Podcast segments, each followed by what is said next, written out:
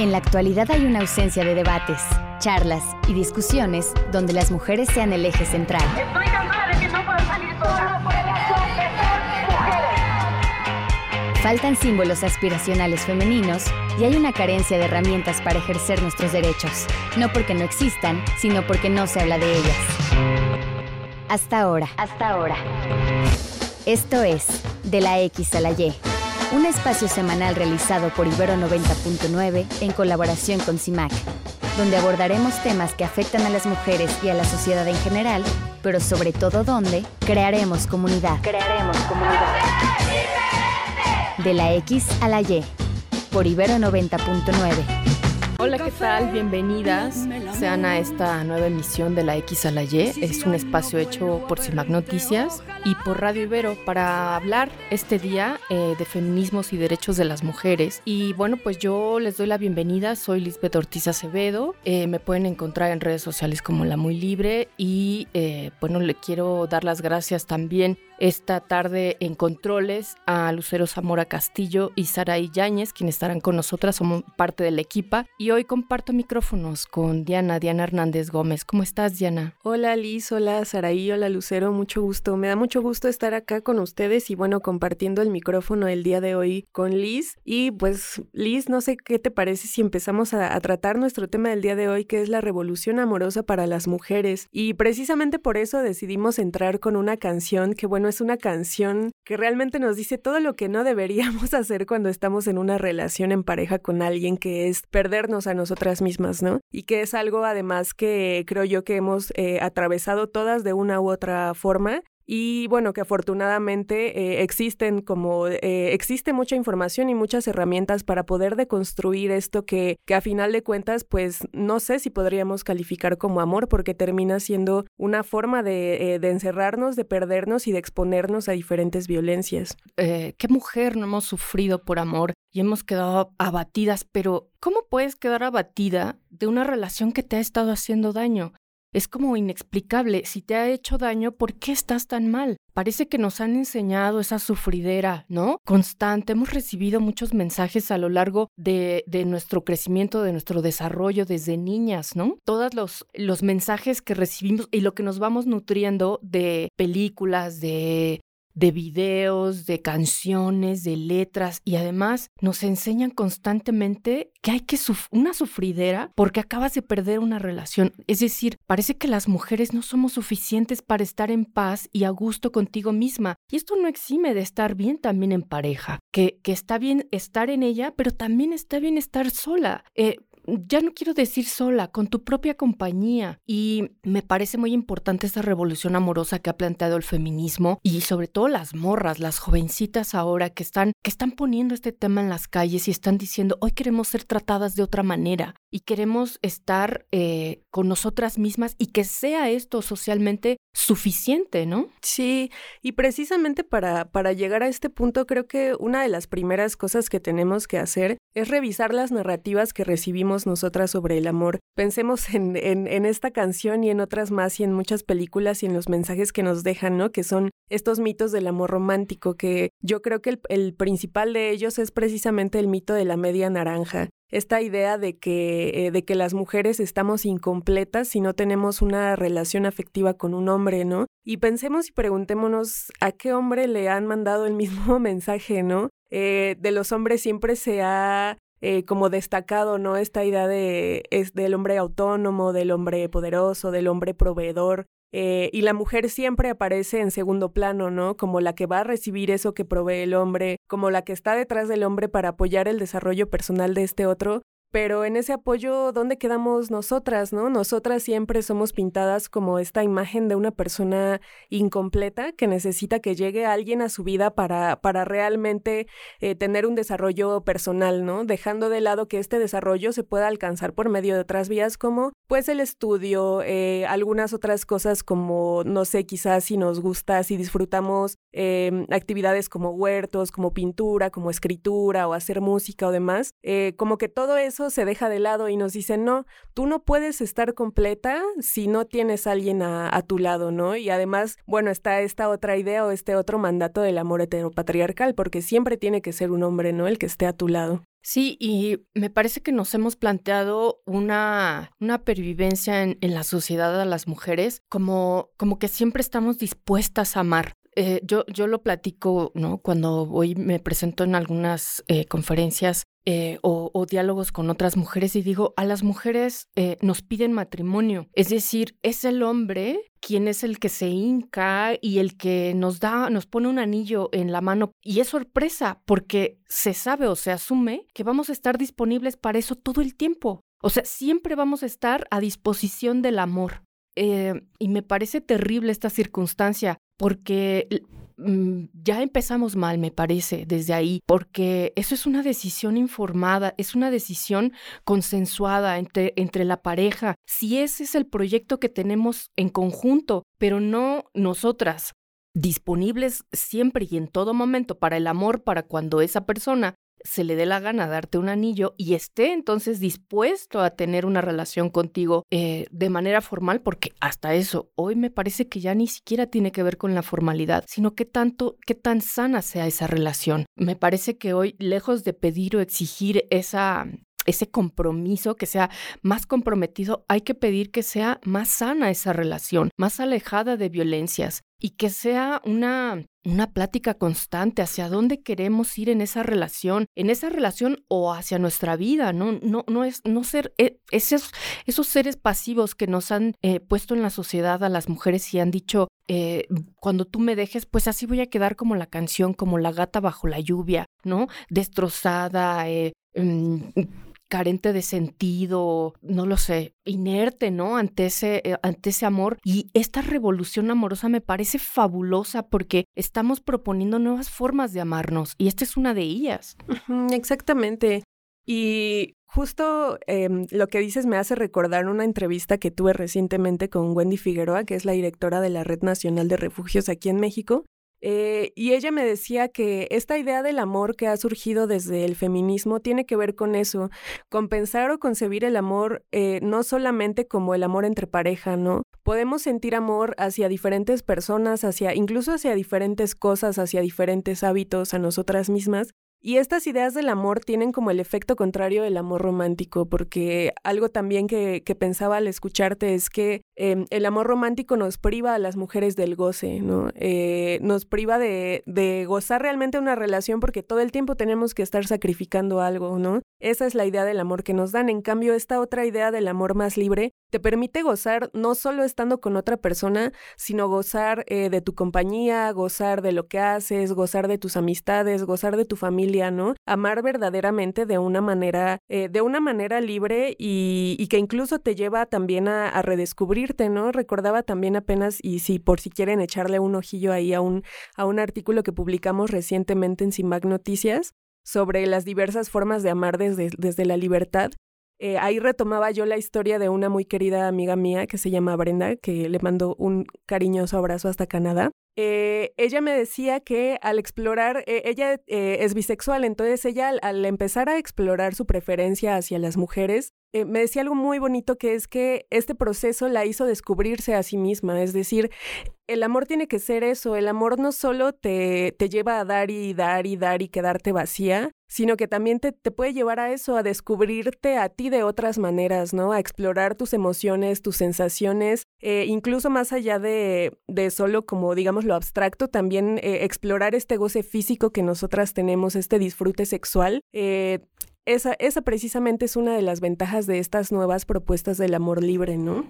Sí, ya no llorar por amor, ya no, ya no cortarte las venas cuando transites de una relación a otra, sino verlo como parte del proceso de tu desarrollo, ¿no? Porque, porque todo se quedó intacto dentro de ti, porque sigues tal cual y vendrán nuevas posibilidades de amar, y, esas posibilidades de amar serán infinitas, es decir, no solamente en pareja, sino que podremos amarnos a nosotras, como bien lo comentas, pero también podremos hacerlo con amigas, con compañeras, con eh, tu familia, con nuevos círculos, conociendo eh, nuevas experiencias. Es decir, eh, que eres una, una persona completa, no eres esa, esa media naranja a la que estamos buscando. No es cierto, estamos, creo, cansadas de esa forma de tratarnos socialmente y me parece absolutamente revolucionario. Y esta parte del programa quiero también dedicárselo a una de mis amigas, quien hace un par de días me, me, consultaba eh, sobre, sobre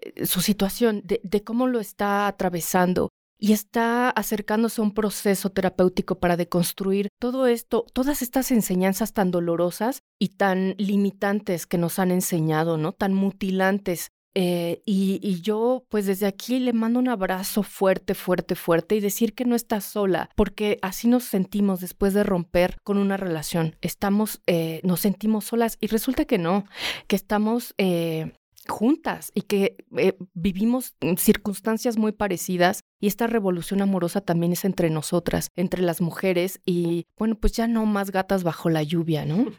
Sí, y también es importante ahora que pones el punto ahí, eh, tener siempre en cuenta que la relación amorosa no es el único, no es la única red de apoyo que tenemos, ¿no? Es necesario tener redes de apoyo amplias y aquí al respecto me gustaría ofrecer un, un pequeño dato para ilustrar mejor de qué forma o qué, qué incidencia pueden tener estas ideas del amor romántico, ¿no? De acuerdo con la Endire de 2021, más de 18 millones de mexicanas fueron víctimas de violencia en pareja. Esta violencia va desde la violencia psicológica hasta la violencia sexual y bueno, desafortunadamente escala hasta los feminicidios, ¿no? Entonces, eh, al pensar en el amor, pensemos también en esto, en todos los crímenes que se han cometido en, en eh, justificados, ¿no? Eh, con base en esta, en esta idea de amor romántico, de si no eres mía, no vas a ser de nadie, eh, o de los celos son algo sano, o demás, ¿no? cuestionémonos realmente hasta dónde o cuáles pueden ser las consecuencias de este tipo de amor. Sí, así es. Me parece muy importante hablarlo del amor en estos tiempos de feminicidio en este país, al tener estas cifras de feminicidio todos los días y la cantidad de mujeres que están siendo agredidas, hay que revisarnos cómo nos enamoramos en este país. Bueno, vámonos a un corte eh, eh, musical, eh, vámonos con una cancioncita, pero bueno, antes les invitamos a que nos escriban a nuestro WhatsApp 55 60 60 55 71 y en el Twitter nos pueden encontrar arroba de la X a la Y. Mm, volvemos andar bien caminando sin ti. Y bueno, regresamos del corte, acabamos de escuchar esta canción pues completamente diferente, ¿no? A la que escuchamos al inicio, se llama Contigo y es de la otra, eh, y nos habla precisamente de estas nuevas narrativas que nosotras quisiéramos en nosotras mismas, ¿no? Nos queremos libres, nos queremos fuertes y nos queremos acompañadas con todo el amor. Así es, me parece que esta forma de plantearnos el amor en pareja y también no, en, no pareja, porque me quiero libre contigo también puede ser dedicada a tus compis, ¿no? Que te dan la mano y que caminan en la vida contigo, ¿no? Pero bueno, acercándolo al plano amoroso, me parece fundamental tener estas nuevas narrativas en la sociedad donde ya no, ya no nos vean como una, una gata bajo la lluvia, ya no nos vean como una mujer que se ha secado, que se le ha ido la vida, que su amor fue una triste sombra, ¿no? Que la dejó ahí en la en el abandono. O sea, es eso me parece que también hay que deconstruirlo en esta sociedad y para seguir con el tema de las narrativas en la sociedad, es inevitable tener que revisar a los estandoperos. Yo ya no sé si es una estrategia de comunicación o realmente lo hacen inconsciente para tener rating, ¿no? Y en la agencia de CIMAC Noticias hemos intentado no generarles más eh, vistas a estas narrativas tan complejas y tan violentas, ¿no? Esta última que analizamos en la agencia tenía que ver con el estando, pero yo la verdad no lo conocía, un tipo que se dice comediante y bueno, dijo unas cosas muy dolorosas para las mujeres. Sí, así es. Eh, seguramente lo conocen, vamos a omitir aquí su nombre porque pues realmente como dice Liz no necesitan más audiencia, pero sí, seguramente sabrán de quién hablamos. No, no sé si lo hizo recientemente o si más bien en, es una grabación de alguna entrevista o podcast que él había dado, pero él dijo que los hombres solo necesitaban tres cosas de las mujeres, que les dieran comida, que se quedaran calladas y que les dieran sexo, ¿no? Y bueno, ahí vemos precisamente cuál es la imagen, ¿no? ¿Cuál es la además este tipo está casado, ¿no? Entonces, ¿cuál es la imagen que él tiene o la idea que él tiene de compartir algo en pareja si para él lo único que necesita son esas tres cosas, ¿no? Que son básicamente se reducen a pues una mujer sumisa, ¿no? A la misma mujer sumisa de la que tanto nos ha hablado el patriarcado una y otra vez, una mujer sin autonomía, una mujer cuyo único valor es su atractivo físico y lo que puede servir al varón, ¿no? Sí, esta, esta violencia simbólica que se proyecta en las letras de todo aquello que nos nutre, porque todo nos nutre, aquello que vemos, oímos, sentimos, todos nuestros sentidos lo van recibiendo desde nuestros primeros años de vida, ¿no? Y vemos tanto a las princesas sumisas esperando, pero también vemos la narrativa de los hombres en este sentido, ¿no? El hombre fuerte, el hombre valeroso, y me parece que no es así porque la valentía, o sea, si miramos, por ejemplo, la lotería, el juego, el juego este que tenemos tan típico mexicano, si recordamos la imagen del valiente, el valiente trae una hoz en la mano, trae una navaja sangrando. Entonces, en el colectivo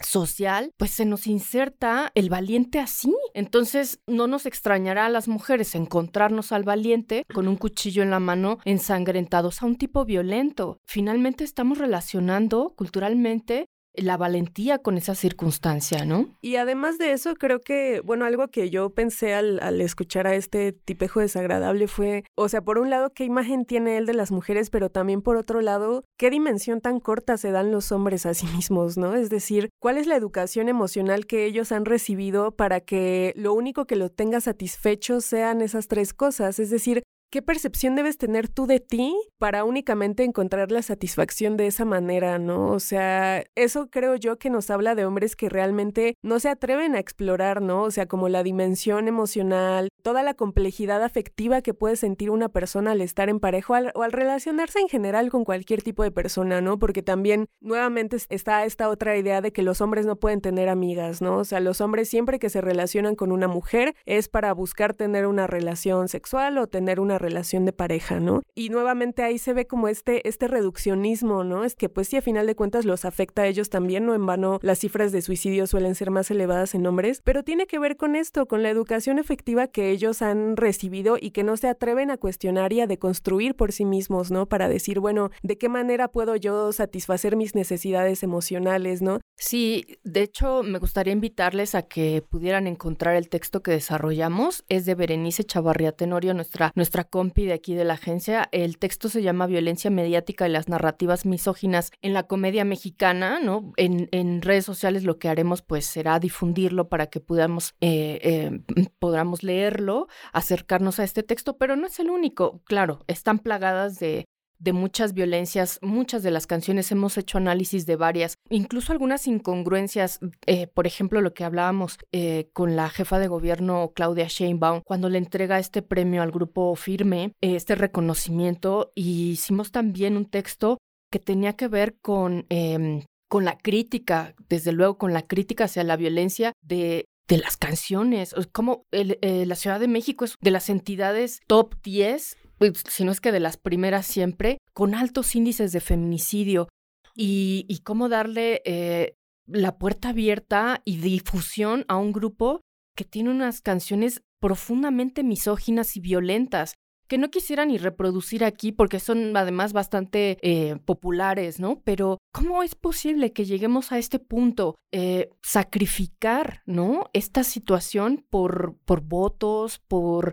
por aprobación. Me parece deleznable estas situaciones, ¿no? Y, lo habíamos hablado, por ejemplo, del grupo Firme, pero también habíamos hablado de este otro pseudocomediante que se ha metido también en, en varios problemas por sus por sus narrativas, sus stand-ups. Eh, desconozco a, la precisión mm, cómo es que lo difunde, pero se había metido este, este hombre comediante vestido de payaso eh, y tiene nombre de fruta, pues hablaba en contra de, del caso de, del feminicidio de Devani, un tema profundamente doloroso. Yo no me atrevería en ningún momento a tocar los dolores de una familia que ha atravesado la pérdida de una hija, de una madre, de una mujer por feminicidio. Es profundamente doloroso y no me atrevería a hacer nunca una broma para, no sé, para darle empuje a tu narrativa, a tu sketch. Eh, me parece también deleznable, ¿no? Sí, así es. Y una de las cosas que ellos siempre argumentan es que no se puede hacer humor de nada, ¿no? Que es, es una de sus respuestas comunes. Ya no, no podemos hacer ya humor de nada. Bueno, eh, creo que si tu forma de hacer humor es tener que recurrir al dolor ajeno, a situaciones que son profundamente delicadas en un país como el nuestro, pues entonces más bien el que tendría que revisarse eres tú, ¿no? O sea, eh, eres tú, tendrías que pensar realmente si estás hecho para la comedia, ¿no? O sea, porque cosas de las que podemos reírnos hay muchísimas, ¿no? E incluso si quieres hacer algún tipo de humor con connotación social, bueno, tenemos a un estado lo suficientemente ineficiente como para que te rías a carcajadas de él, ¿no? Pero no puedes hacerlo de situaciones tan delicadas y esto me lleva a pensar también en, en otro texto que, que, publicamos el día de ayer sobre este lamentable feminicidio que se, que se dio en el Estado de México, en Teotihuacán, Em, que precisamente nos habla de las consecuencias de la normalización de estas narrativas, ¿no? Escuchas las noticias y todos los días escuchas feminicidios, desapariciones. Sí, me parece importante hacer un énfasis en esta, en esta circunstancia porque cada vez cobran más espacios, están en las plataformas de streaming, están en todos los sitios y me parece que esta revolución que hemos salido las mujeres a exigir desde hace unos años, bueno, toda la vida la hemos, la, hemos eh, exigido, pero me refiero precisamente precisamente al movimiento feminista eh, de los últimos años y que estuvo con contundencia a partir de la, del ingreso de Andrés Manuel López Obrador a la presidencia, las mujeres salimos a las calles y sobre todo las morras, las más jóvenes, a pedir una nueva forma de tratarnos en esta sociedad, una, una forma respetuosa, amorosa y con valor, ¿no? De, de quienes somos con esta dimensión. Y bueno, pues a mí eh, se me ha pasado el tiempo rapidísimo y me ha encantado compartir los micrófonos contigo Diana. Estoy eh, muy emocionada de este proyecto que tenemos y quiero agradecerles eh, el espacio. Quiero agradecer también en controles eh, a nuestras compañeras y amigas Lucero Zamora Castillo y Sara Yáñez. Y Diana, pues gracias por, por participar conmigo en este, en este proyecto. Y a mí me encuentran pues en, en Twitter como La Muy Libre. No, muchísimas gracias también, Liz, por, por haber compartido conmigo el micrófono el día de hoy. Gracias también a Lucero y a Saray por el magnífico trabajo que hacen detrás de las consolas. Y pues recuerden que pueden volver a escuchar este y otros programas de la X a la Y en la página de Radio Ibero y en las plataformas de podcast nos encuentran también como de la X a la Y. Nosotras nos escuchamos el próximo martes en el 90.9 de FM a la una y media de la tarde y no se pierdan la retransmisión del programa todos los jueves en Violeta Radio 106.1 FM a las 10.30 de la mañana. Las dejo por acá y nos despedimos con otra rolita que seguramente les va a llenar el corazón de alegría. Está quemando. De la X a la Y. De la X a la Y. Un espacio abierto a la igualdad.